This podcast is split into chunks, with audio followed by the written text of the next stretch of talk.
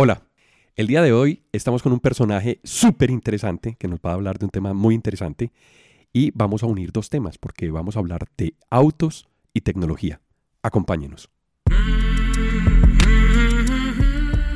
Vivimos en una época de transformación, rodeados de información y tecnología. Prepárese para aprovechar el uso de las herramientas que ofrece Internet, la tecnología y las comunicaciones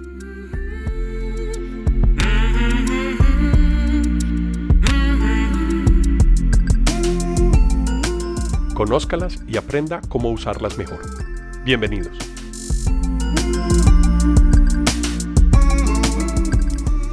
Hola a todos, estamos el día de hoy en Transformación Digital con Juan Guillermo Moreno.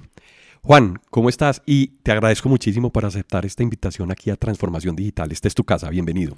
Alejo, mil gracias a los oyentes. Muchísimas gracias por recibirnos también en sus respectivos dispositivos electrónicos donde escuchan este podcast y esperamos pues que sea de su agrado esta charla. Yo invité a Juan porque Juan conoce mucho el tema, vamos a conocer un poquito de Juan, de qué está haciendo, pero vamos a hablar de autos hoy, Juan.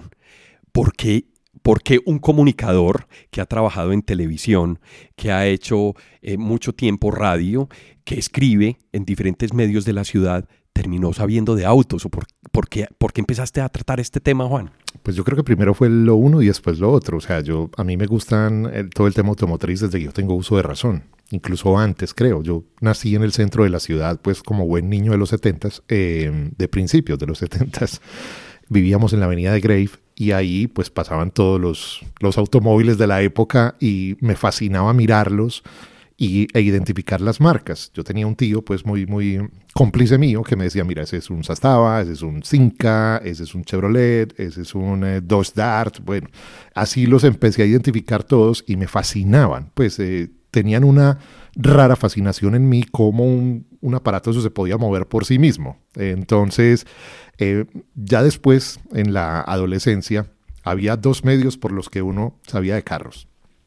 La revista Mecánica Popular, que fue pues muy popular en los años 70 y 80, pues incluso antes, y la revista Motor, que surgió en 1981, está cumpliendo pues 40 años por esta época, eh, que dirige pues el, nuestro mentor José Klopatowski, que ha sido pues como el ídolo de todos los periodistas del motor.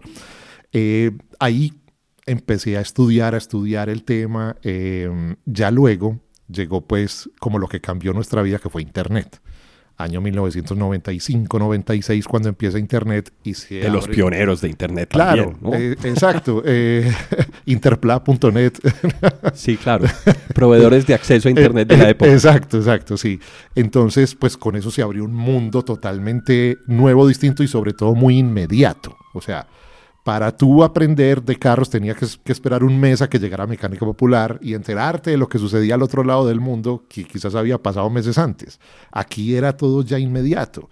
Entonces, bueno, ahí ya di rienda suelta pues como, como a, a todo mi, mi, estudio y mi gusto por los carros y después cuando yo pues estudié comunicación, eh, dije, bueno, voy a sacarle un poco de provecho a esto, pero eso se demoró mucho cuando llegó la Internet 2.0 que fue ya la interactiva. El colombiano, periódico de Medellín, montó unos blogs, que todavía los tiene, pues, eh, en la época del furor de los blogs. Entonces había blog de televisión, blog de fútbol, había blog de vinos eh, y faltaba de carros. Entonces yo muy valientemente pedí una cita al editor general del periódico Em, me recibió pues muy querido Fernando Quijano y, me y le dije, ve, yo quiero hacer un blog de carros. ¿Eso fue en qué época? Eso fue en el año 2009, ya pues muy recientemente. Y me dijo, claro, claro que sí. Eh, yo le dije, pero bueno, hasta aquí sé, ¿cómo hago?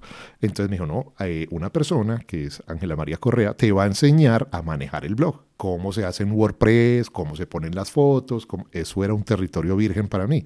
Entonces, eh, muy pacientemente Ángela me dijo, mira, escribes los textos así, pones las fotos de esta manera, no sé qué.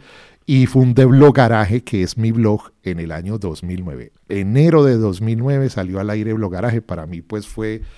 No, como si hubiera fundado un periódico, o sea, era, era, era el punto de comunicación con, con la gente yo ponía, pues empecé con una cadencia muy inmediata, pero tú sabes que cuando empieza con un blog, eso va perdiendo como fuelle y, y, pues obviamente yo tenía mi trabajo, pues porque el garaje no me, no me da ningún rédito. ¿Qué estabas haciendo en ese momento?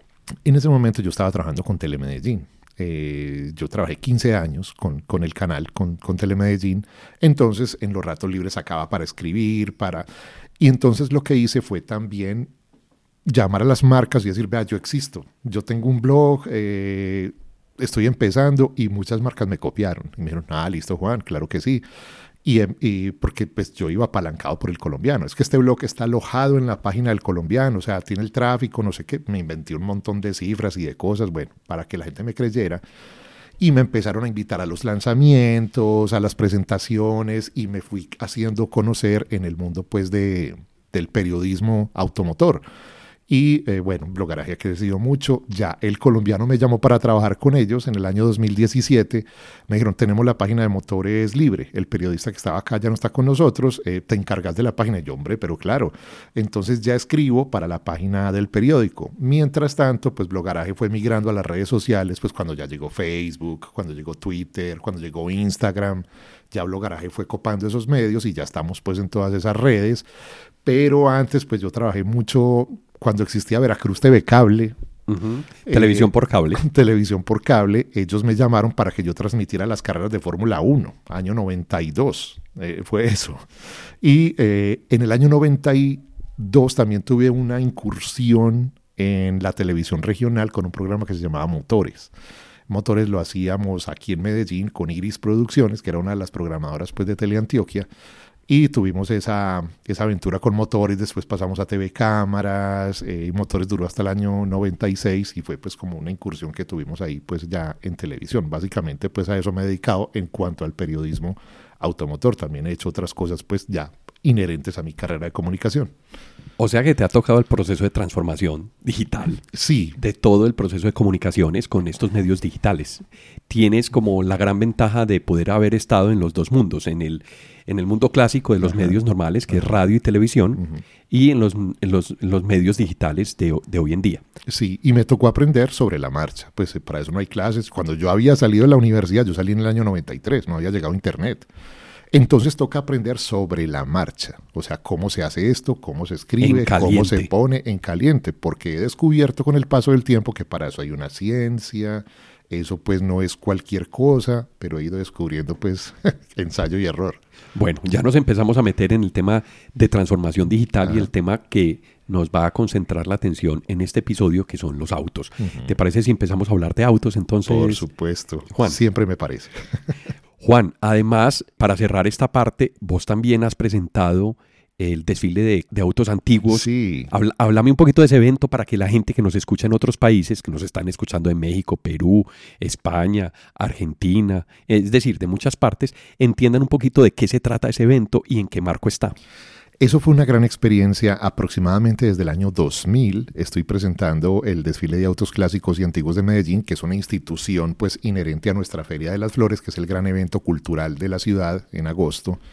Y en el marco de ese evento se realiza un desfile de autos antiguos y clásicos, que es uno de los desfiles más grandes en América Latina. Me atrevería incluso a decir que en el mundo es uno de los desfiles más grandes que hay. Es un desfile anual, se volvió ya una institución se reúnen alrededor de 250 carros que desfilan por las principales vías de la ciudad, un desfile más o menos de unos 15 o 20 kilómetros, y aproximadamente un millón de personas lo ve en la calle, más los que lo ven en televisión, en los diferentes medios. Entonces, en esa primera incursión necesitaban transmitirlo por televisión. Y bueno, ¿y quién sabe de carros? Entonces, yo levanté la mano. Yo dije, no, pues yo me le mido.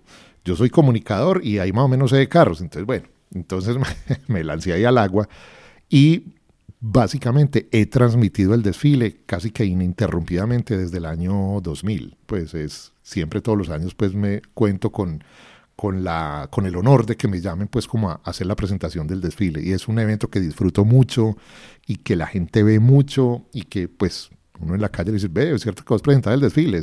Entonces, eso lo llena a uno mucho de orgullo. Pues. Me consta, es muy agradable ver el desfile, tanto en la calle como por televisión, porque son dos matices. Uno entra en contacto con los carros, pero por la televisión está la posibilidad de poder saber más, entender más, conocer más del mundo y en realidad hay una historia súper grande alrededor de, de, todo ese porque, porque, mira que este tema se puede ver muy banal, ¿cierto? Como, como, pues como pura pura masculinidad, pues como, ah, te gustan los carros o como te gusta el fútbol, pues, o, o, qué sé yo, como los muñequitos de Star Wars, pues, ¿y eso qué? ¿Y, eso para qué sirve o qué? Pero uno cuando estudia la historia del automóvil se da cuenta que el mundo ha crecido eh, como a un lado de la historia del automóvil, lado a lado, y que el automóvil ha construido el país, ha construido el mundo, las tendencias de diseño, todas las tendencias tecnológicas, es que el, automóvil y el, y el hombre son pues prácticamente como el uno para el otro en cuanto al desarrollo de la civilización. Claro, y Estados Unidos se desarrolló, pues además de los ferrocarriles en su momento, el cambio grande, grande se dio cuando empezaron las carreteras y precisamente empezó la penetración del automóvil en Estados Unidos y se popularizó. Tal cual. Esa historia te la conoces y Tal cual, yo creo que vamos a tener un capítulo, si querés, para que lo abramos y conozcamos e, ese tema. Excelente. Pero empezaste a hablar sobre eh, precisamente los cambios tecnológicos, que es el tema que nos, que nos reúne hoy, que nos junta hoy en, en este podcast. Juan, háblanos un poquito de las de, ese cambio tecnológico y de lo que ha venido siendo la participación de la tecnología en esa industria que es la industria automotriz. ¿A qué niveles ha venido empezando a penetrar y qué tecnología ha traído en sus productos, en su oferta? Digamos que los grandes aliados del desarrollo tecnológico de los medios de transporte, no solo automóviles, sino aviones también, barcos, trenes, han sido las guerras. La Primera y la Segunda Guerra Mundial fueron unos laboratorios experimentales inmensos que se transportaron al automóvil, eh, nunca mejor dicho, se transportaron al automóvil em, al finalizar estos conflictos. Entonces toda la parte eléctrica, electrónica, los avances en seguridad, también han ido de la mano, pues digamos, con estas, con estas épocas. Al principio lo que se buscaba era la comodidad, ¿cierto? Entonces, y siempre ha sido una persecución el ahorro de combustible, que los carros no gasten tanta gasolina. Eso se ha logrado a través de diferentes metodologías como la inyección de combustible, la computarización de los métodos de combustión de los carros, que eso es lo que ha venido eh, surgiendo en los últimos 30 o 40 años.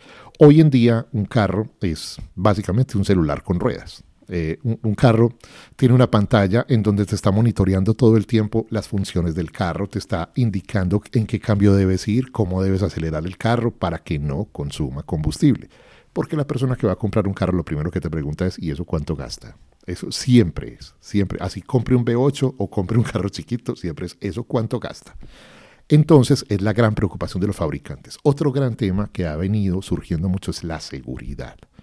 ¿Por qué? Antes no era tan importante porque la primera respuesta que tenía la gente, no, es que yo, yo no compré un carro para chocarme, pero mm, te pueden chocar.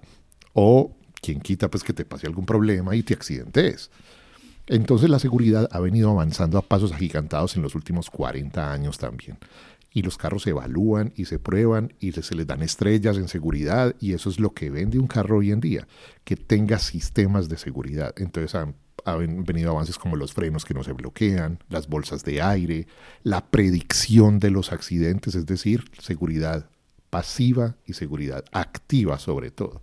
La seguridad activa es la que previene el accidente. La seguridad pasiva es la que actúa cuando ya pasó el accidente. Entonces, por ejemplo, un airbag es seguridad pasiva. Es, ella está ahí tranquilita, cuando hay un golpe se activa. Y la seguridad activa es la que no permite que te choques. Control de estabilidad, control de tracción, frenos que no se bloquean, eh, avisadores acústicos y visuales que no que tratan de impedir pues como que ocurra el accidente. Eso ha avanzado muchísimo gracias a la tecnología. Todo eso está computarizado, tiene un cerebro que maneja todo eso y ya se está haciendo muy masivo. Eso antes era mandatorio pues de los carros más caros. Eh, pero hoy en día se están viendo ya desde las gamas más populares. Hablemos precisamente de esos microcomputadores que tienen esos carros y estamos viviendo hoy en día una crisis porque esa crisis está haciendo que el mercado o la industria automotriz tenga problemas con la emisión de vehículos porque no hay computadores. ¿Qué nos puedes decir de eso, Juan? Así es. Eh, todos estos carros dependen de micro, bueno, voy a llamarlo microorganismos que manejan todo el tema de la computarización de un carro, especialmente los microcomponentes o microchips.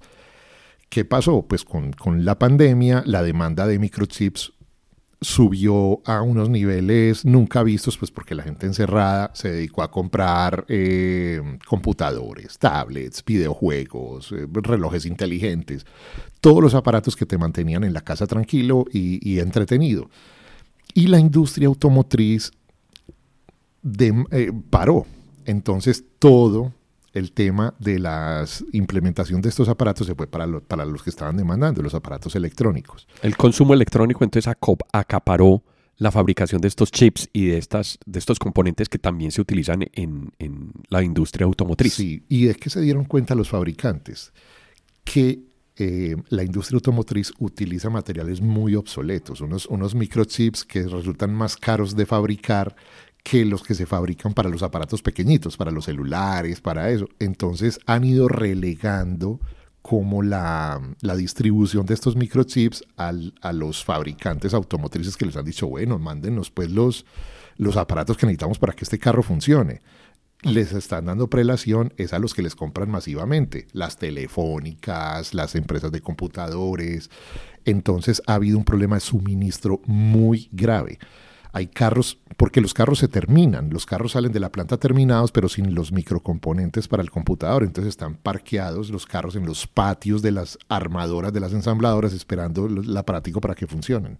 Increíble, o sea que el carro termina de ser ensamblado, pero les falta precisamente la pieza, el cerebro. El cerebro.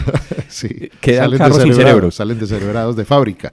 Entonces hay un problema de suministro muy grande. Si hoy en día tú vas a comprar un carro en cualquier parte del mundo, te van a decir, se te va a demorar porque no hay microcomponentes. Acá, pues en, la ciudad lo estamos viviendo, hay esperas ya de un año por un modelo, eh, seis meses, cuatro meses, y hay un desabastecimiento grande en las vitrinas. Increíble, increíble que eso esté ocurriendo. Pasa más o menos con la industria de la aviación, que también por sus certificaciones y por los procesos de seguridad que se tienen que dar, se retrasan los avances tecnológicos porque tienen que ser certificados. Entonces solamente trabajan con lo que ya puede funcionar y ya tienen homologado por seguridad y por toda la regulación que tienen. Pues incluso, incluso mira que se están planteando la industria eh, decir, no, pues entonces hagamos carros sin computadores, pues a la vieja usanza, vamos a, vamos a quitarle cerebro, vamos a quitarle sensores, vamos a quitarle alarmas para poder fabricar los carros y, poderlos vender. Pero eso es un problema de mercado importante, porque si yo empiezo a, fabricar carros, entre comillas, obsoletos, no porque sean del último modelo, sino porque tienen tecnología vieja o no tienen la tecnología como la que acabas de mencionar, hay algunas prestaciones que se pierden, la seguridad, el consumo de combustible, porque hablaste de muchos otros claro, Todo lo que monitorea pues el normal desarrollo de un carro hoy en día. Y hasta el momento no hemos hablado de carros eléctricos, que yo creo ah, que vamos a tener un espacio solo para hablar de autos eléctricos. Por supuesto. Y no, que requiere la misma tecnología, pero para el control del motor, que en este caso sería eléctrico. Vamos a dejarlo, vamos a, dejar el tema sobre los carros eh, o los autos de combustible.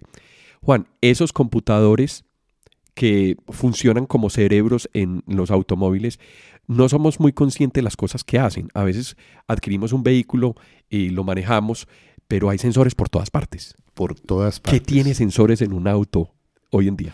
Por todas partes. Incluso hay unos que son muy invasivos. Cuando yo estoy probando un carro nuevo que salió al mercado, por ejemplo, el carro empieza a pitar por todo porque se acercó un motociclista, porque se acercó alguien a limpiar el vidrio, porque estoy muy cerquita del otro carro, porque alguien pasó por detrás del carro, porque tienen cámaras, sensores, radares, alarmas. O sea, tiene una distribución de cámaras, por decir, por todo el paragolpes delantero por todo el paragolpes trasero, tiene una cámara en los espejos, tiene una cámara adelante, arriba en el vidrio, que estos son los ojos que nosotros no tenemos. El carro ve hacia atrás, ve hacia los lados y además como pues hoy estamos en la moda de las SUVs o las camionetas, los carros cada vez más grandes, entonces es difícil estacionarlo, es difícil mirar un bordillo que haya adelante, de eso se encargan todas las cámaras. Esas cámaras van a una central que está en la pantalla en la pantalla del carro, entonces por eso es que tú ves la cámara del espejo, ves la cámara de adelante, cuando das marcha hacia adelante o estás estacionando puedes ver que hay adelante y tú no ves. Eh, eso antes se hacía con espejos, ya se hace con cámaras. Incluso hay cámaras en los espejos. La Chevrolet Blazer nueva, por ejemplo, tiene un... Tú miras el espejo y es una cámara Entonces... En realidad no es un espejo. No es un espejo, es una cámara, es, es, una cámara. Entonces tienes que aprender a manejarla también porque la sensación es distinta. Entonces tú ves, ah, tú ves en gran angular cómo se acercan los objetos, cómo se alejan. Em, en la cámara de reversa, por ejemplo, tiene unas líneas que te ayudan a estacionar eh, mejor o incluso el carro se estaciona solo. ¿Por qué? Porque tú le dices, quiero que se estacione. Entonces él va midiendo el parqueo, por ejemplo, en, en paralelo, él va midiendo donde hay una celda disponible, o en perpendicular es eso, bueno, no manejo mucho la geometría, es en perpendicular. Entonces, él dice, aquí se puede estacionar, déjeme el trabajo a mí, usted solamente frene. Entonces, el carro se adelanta, uno pone la reversa y el carro se va metiendo solito, porque las cámaras van mirando y van midiendo las distancias en dónde cabe el carro perfecto. Al principio manejar esto es muy asustador, porque si no se va a chocar, no va a leer, pues va a fallar. Es muy asustadora la sensación de que tú no tienes el control del carro, pero el carro se estaciona, eso está pues medido, eso ya está ensayado, eso ya está listo. Entonces ahora ayudan a estacionar los, los vehículos perfectamente. Incluso mm, Audi, por ejemplo, ha desarrollado una tecnología que en los estacionamientos, tú te paras en la boca del estacionamiento, accionas un mando en la llave y el carro sale del parqueadero y te encuentra donde tú estás porque tú tienes la llave en la mano. El carro detecta la llave y se va acercando, acercando, acercando hasta donde tú estás. Es un nivel de conducción autónoma eh, nivel 2 o 3, porque la conducción autónoma es a lo que está dirigido pues como ya el enfoque de los fabricantes eh, hoy en día. Algo que no me gusta a mí mucho, particularmente porque a mí me gusta manejar el carro, no que el carro me maneje a mí. Eh, son tendencias distintas y son gustos y manejos distintos. Sí, sí, Juan, se nos está, mejor dicho, se nos ha acabado el tiempo para hablar de este montón de cosas. Yo creo que vamos a tener que continuar en otro episodio para que hablemos de automatización. Y después vamos a hablar de autos eléctricos. ¿Te parece si en un próximo episodio volvemos a hablar? Para cerrar este episodio, ¿cuáles son las marcas que más se han inclinado para contar con estos gadgets tecnológicos y qué nos puedes decir de un poco de información sobre ellas?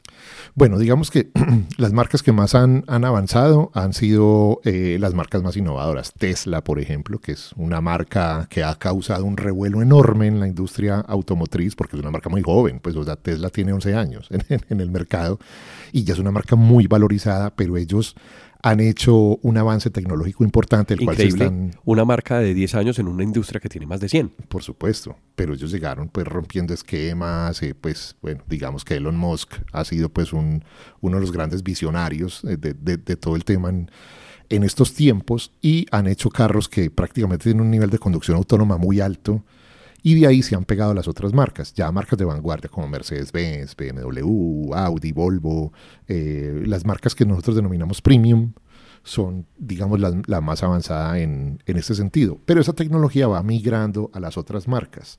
Cuando salieron los airbags hace 40 años, los tenía el Mercedes Clase S, que era el carro más caro que hacía la marca. Y tener airbags era pues una nave espacial. Hoy en día han ido migrando y ya pues cualquier carro popular tiene airbags. Eso, eso es la tecnología en el automóvil. Al principio se pone en los, en los modelos más caros y después va migrando, migrando, migrando hacia todo el portafolio de la marca. Bueno, para quienes fueron escépticos de qué tenía que ver la tecnología con, con el sector automotriz, pues aquí hay un abrebocas de lo que va a ser el siguiente podcast que va a ser sobre automatización. Juan, bienvenido a Transformación Digital, qué bueno que nos acompañes en esta serie de tecnología con el sector automotriz y nos vemos en otro episodio de Transformación Digital. Por supuesto, para mí es un gusto estar aquí, eh, hablar de carros, pues es mi pasión entre otras cosas y esperamos que les haya gustado mucho el programa. A quienes nos escuchan y nos acompañaron a lo largo de este episodio, muchas gracias por estar en Transformación Digital. Recuerden que pueden escribirnos por correo electrónico a la dirección alejandropelaesr.gmail.com.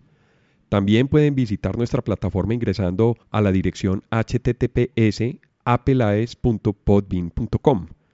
En la aplicación de Podbean pueden dar clic a me gusta y dejar sus comentarios. Este podcast está disponible en las plataformas de Apple Podcast, Spotify, Google Podcast, Deezer, iBox, Stitcher, además de la aplicación de Podbean.